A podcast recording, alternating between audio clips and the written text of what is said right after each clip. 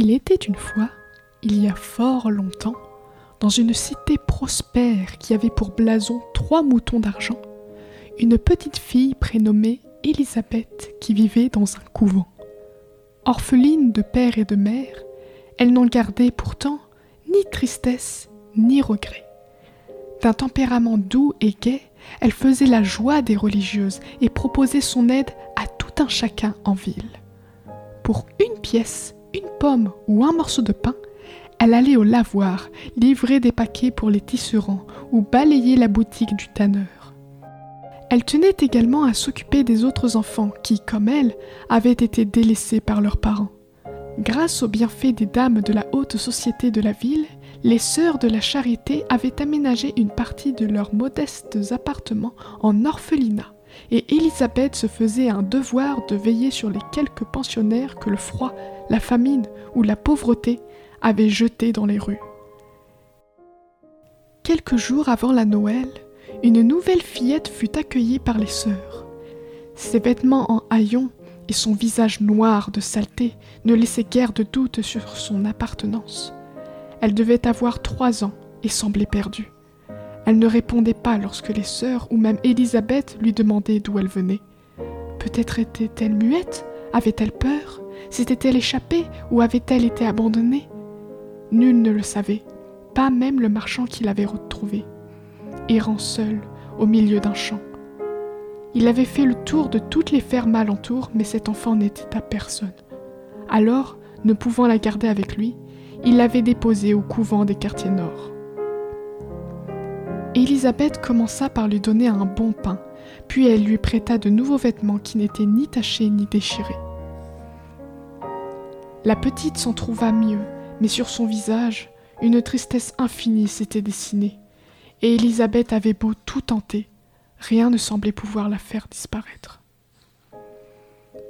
Sur la robe de la petite, il y avait un E brodé avec une exquise finesse. Élisabeth le découpa et lava le morceau de tissu. Lorsqu'il fut sec, elle le rendit à sa propriétaire. Une larme glissa doucement sur la joue de la pauvre enfant, et elle serra bien fort le tissu contre son cœur. Les jours passèrent, et à l'aube du troisième jour, la petite qu'Élisabeth avait surnommée Mademoiselle E sombra dans la fièvre. Elle n'avait rien mangé depuis qu'elle était arrivée et n'avait toujours pas prononcé un mot. Un soir, alors qu'elle se hâtait de rejoindre le couvent car l'obscurité grignotait rues et maisons à pans de bois, Élisabeth vit une femme âgée se faire bousculer par un vaurien et tomber sur les pavés. Aussitôt, elle se précipita et aida la vieille femme à se remettre debout. Elle la guida ensuite jusqu'à la porte de sa maisonnée, à quelques rues de là, car la femme avait perdu sa canne dans la mésaventure.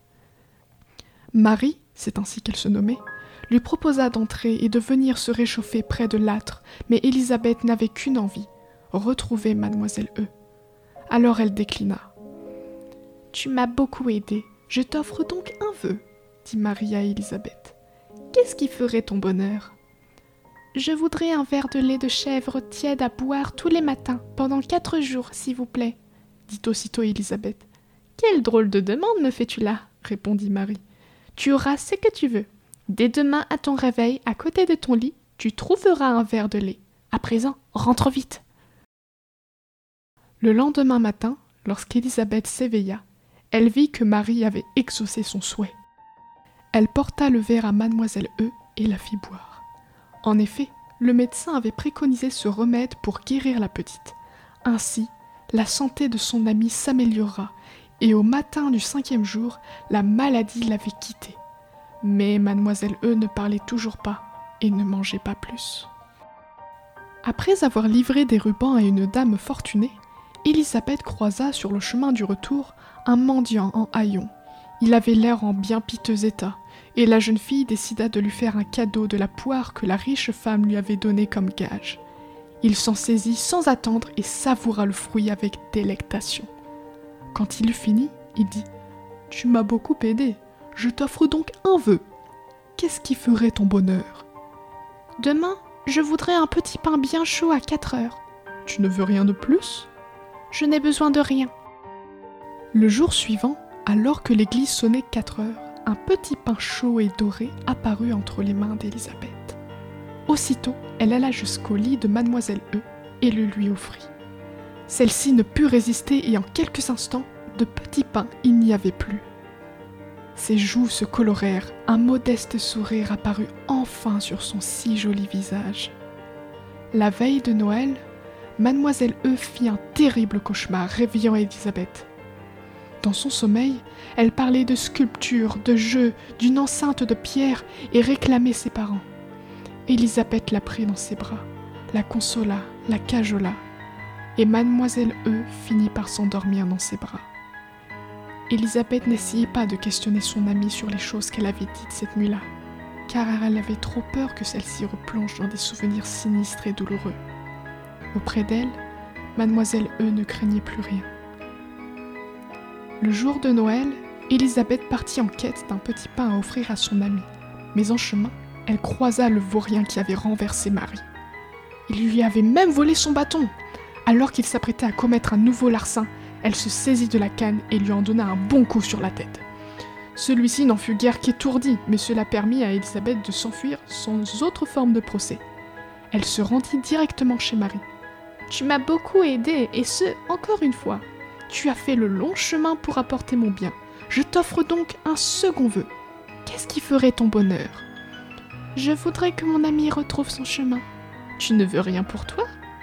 Je n'ai besoin de rien, moi. En pénétrant dans le couvent, Élisabeth entendit des cris de joie. Elle se précipita jusqu'à la salle à manger. Deux notables, un homme à la haute stature et une femme au profil délicat, tous deux richement vêtus, étaient là et tenaient dans leurs bras mademoiselle E. Oh mon Héloïse, ma chérie, mon amour ne cessait-il de dire. Enfin, nous t'avons retrouvé, nous t'avons cherché partout, dans toutes les maisons, dans tous les villages, mais le marchand t'avait emmené si loin. Bien heureusement, il a raconté son aventure à un autre marchand, qui l'a répété lui-même un second, et de fil en aiguille, nous avons su où te chercher. Il ne faut point jouer à la quille avec ta gouvernante, car tu la perds souvent par ton habileté et ton empressement. Les gardes ne t'ont même pas vu passer devant eux. Élisabeth se réjouit pour son amie, même si elle était un peu triste de devoir la quitter. Cependant, le couple de bourgeois semblait au comble du bonheur et leur sincérité finit d'emporter son adhésion. Bientôt, l'heure fut au départ. Héloïse sauta alors des bras de ses parents et courut vers Élisabeth. Elle entoura la taille de son amie et la serra fort contre elle. Malisa, babilla la petite fille. Viens avec moi, dit-elle. Les sœurs et Élisabeth se dévisagèrent. Héloïse, tout à sa joie, avait retrouvé sa voix, et celle-ci résonnait dans le couvent comme les cantiques un jour d'office. Lorsque ses parents virent à quel point leur fille était attachée à Élisabeth et combien celle-ci était bonne et bien éduquée, ils décidèrent de la prendre avec eux. Les fillettes vivraient comme des sœurs, car l'une avait sauvé l'autre du malheur sans rien demander en échange, et leur reconnaissance était infinie. Et depuis, chaque semaine, après la messe, elles apportent des petits pains chauds et dorés aux orphelins et aux pauvres de la cité Biturige.